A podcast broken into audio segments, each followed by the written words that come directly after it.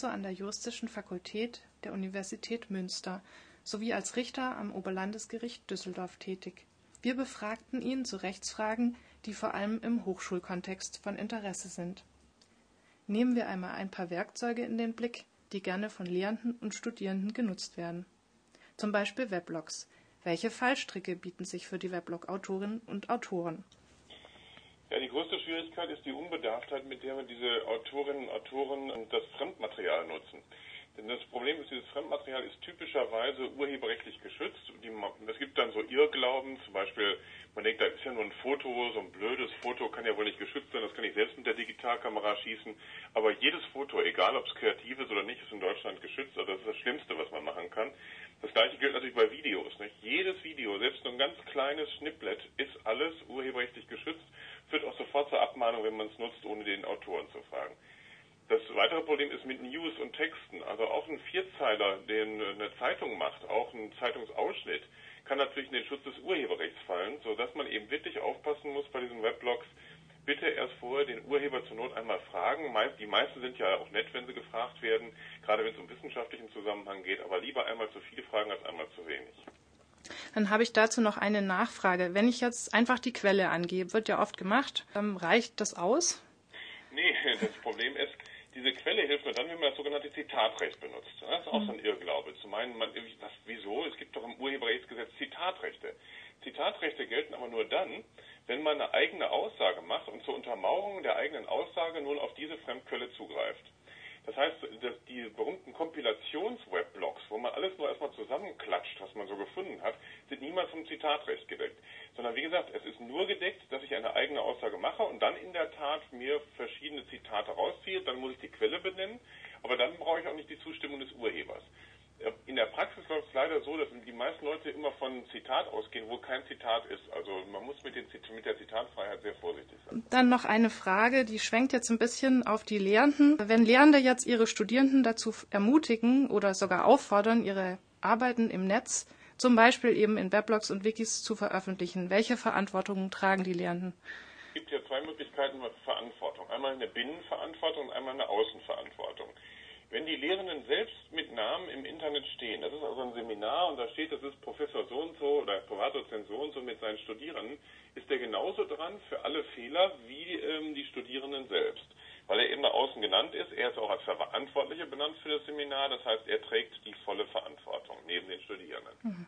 Was anderes ist, wenn natürlich er das nur im Innenverhältnis macht und sagt, mach doch mal was, stellt mal was ins Netz und taucht er im Grunde nicht auf als Verantwortlicher, ist damit auch letztendlich nicht verantwortlich, dann könnte man ihm allenfalls im Innenverhältnis sagen, lieber Herr Professor, was haben Sie mir denn erzählt? Sie hätten mich mal auf das, das hinweisen sollen.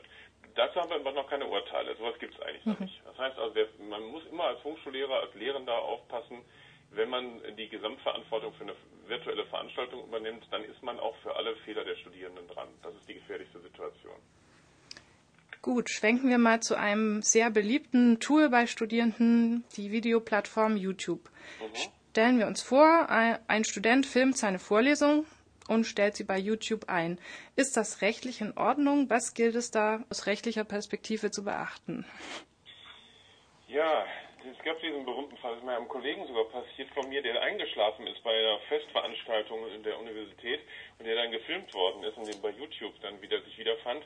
Ähm, also das sind natürlich alles schwere Eingriffe, sogar in strafrechtlicher Art. Es gibt ein Recht am eigenen Wort und ein Recht am eigenen Bild. Ganz schlimm ist, wenn man ein Wort mitschneidet, also eine Vorlesung mitschneidet vom Text her, aber auch das Recht am eigenen Bild ist schon scharf sanktioniert.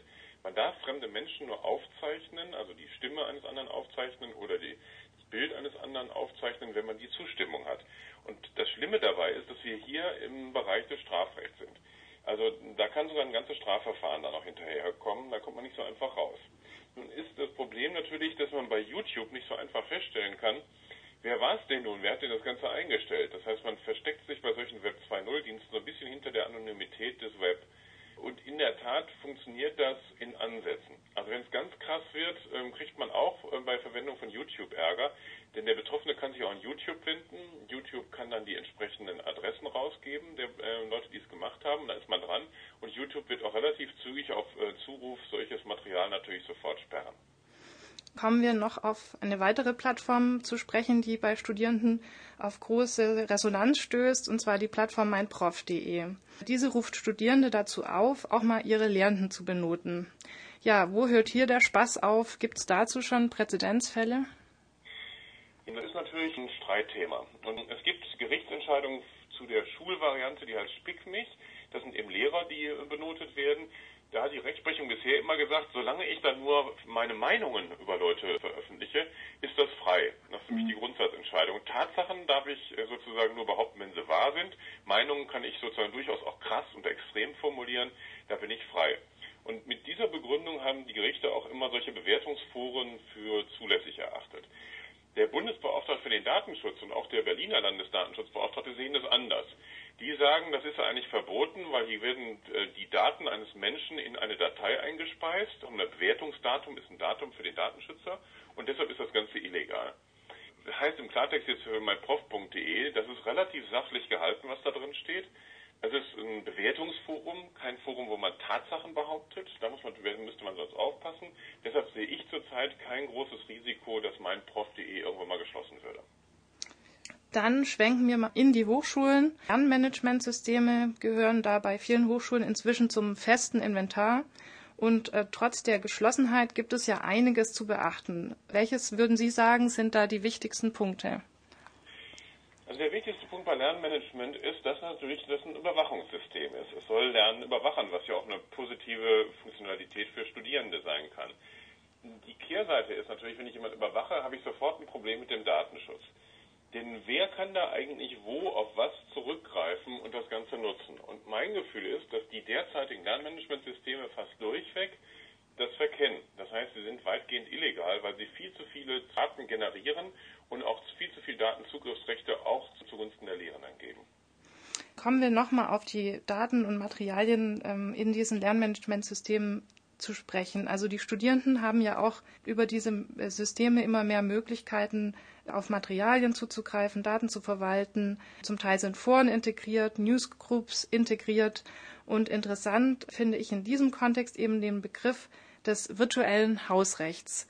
Ähm, was ist darunter zu verstehen? Kann man Studierende ein virtuelles Hausverbot erteilen? Ja, da muss man den Hintergrund kennen. Die Rechtsprechung geht seit etwa anderthalb bis zwei Jahren davon aus, dass wenn jemand in einem Forum was falsch macht, ist er natürlich dran, das war schon immer schon so, aber neu ist eben seit anderthalb Jahren, dass auch der Forenbetreiber und der Newsgroup-Betreiber voll die Verantwortung trägt für alles, was letztendlich in diesen Foren falsch läuft.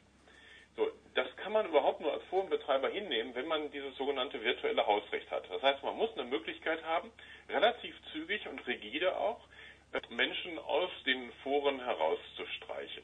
Gibt es Urteile, die sagen, jawohl, das gibt es. Dieses Hausrecht muss allerdings sagen, die Urteile mit Bedacht natürlich verwandt werden. Ich kann jetzt nicht jeden Missliebigen da rauspfeffern, das vor allem nicht im Bereich Hochschule, weil wir sind ja im Bereich des öffentlichen Rechts. Das geht ja um Studienmöglichkeiten. Unter Umständen kann, kriegt dann jemand als Student keine Informationen mehr, die wichtig wären fürs Examen.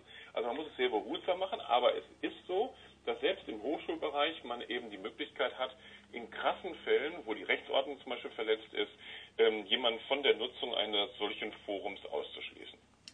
Ja, noch eine Frage zum Thema Datenarchivierung und Datenschutz. Studierende erzeugen ja während ihrer Studienzeit inzwischen Datenberge auf dem Hochschulserver. Wem gehören eigentlich diese Daten?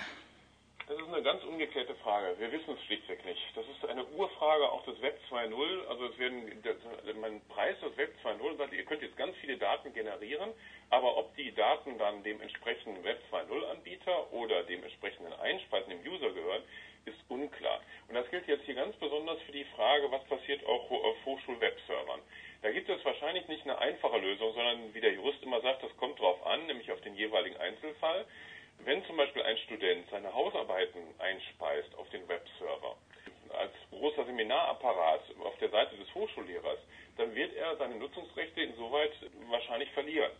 Was anderes ist, wenn ihm die Hochschule eine eigene Seite zuweist, wo er sich austoben kann, wo er seine eigenen Foren und so weiter gestalten kann. Das ist dann wiederum seine Seite und die kann er dann natürlich auch wieder wegziehen, wenn er zum Beispiel mal die Hochschule verlässt. Also es gibt keine eindeutige Lösung für die Frage. Dann hätte ich noch eine abschließende Frage und zwar ziemlich allgemeine. Diese ganzen neuen Medienformate werfen ja immer neue Fragen rund um Urheberrecht und Datenschutz auf. Jetzt frage ich mal etwas provokant, haben Sie als Jurist eigentlich noch den Durchblick, beziehungsweise wie schwer gestaltet es sich eigentlich, für so aktuelle Rechtsfragen eine Lösung zu finden? Und noch eine anschließende Frage, haben Sie vielleicht einen Tipp, wo sich jetzt Lehrende dazu informieren könnten? Ja, das sind ziemlich viele Fragen. Also den Durchblick versuche ich noch zu haben. Das ist der Anspruch unseres Instituts, eigentlich dazu gegründet worden ist, in dem ganzen konfusen Material noch irgendeine Struktur zu finden und die weiter zu vermitteln. Das ist relativ schwierig, ähm, das alles noch zusammenzubringen. Es ist auch für Gesetzgeber ganz schön schwer. Da überschlagen sich manchmal die Gesetze und die Rechtsprechung. Und die einfache Antwort deshalb, wo kann ich mir das alles strukturiert mal angucken? Wir haben seit sechs Jahren, glaube ich, ein eigenes Skriptum Internetrecht bei uns auf der Seite des Instituts, das man kostenlos runterladen kann, das jedes halbe Jahr aktualisiert wird. Also die neueste Fassung für Oktober 2008, die wird am Freitag ins Netz gestellt. Man muss eben ziemlich viel Papier einwerfen, das hat 570 bzw. jetzt 600 Seiten, aber enthält eben Hinweise von Urheberrecht, wie erwerbe ich überhaupt Rechte, Musterverträge, Checklisten, Online-Marketing, Datenschutz, sogar mit entsprechenden Mustern, die hinten alles dran gepackt sind. Also von da aus, ich hoffe, dass das hilft. Ja, vielen herzlichen Dank für den Tipp und für das sehr interessante Interview.